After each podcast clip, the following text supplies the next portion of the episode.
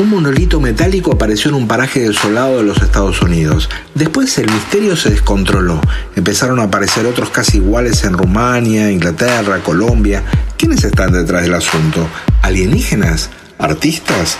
¿Artistas alienígenas? Soy Alejandro Agostinelli y las cosas no siempre son lo que parecen. Hoy vamos a repasar el último fenómeno viral no identificado. Un misterio divertido para un año que de divertido tuvo bastante poco.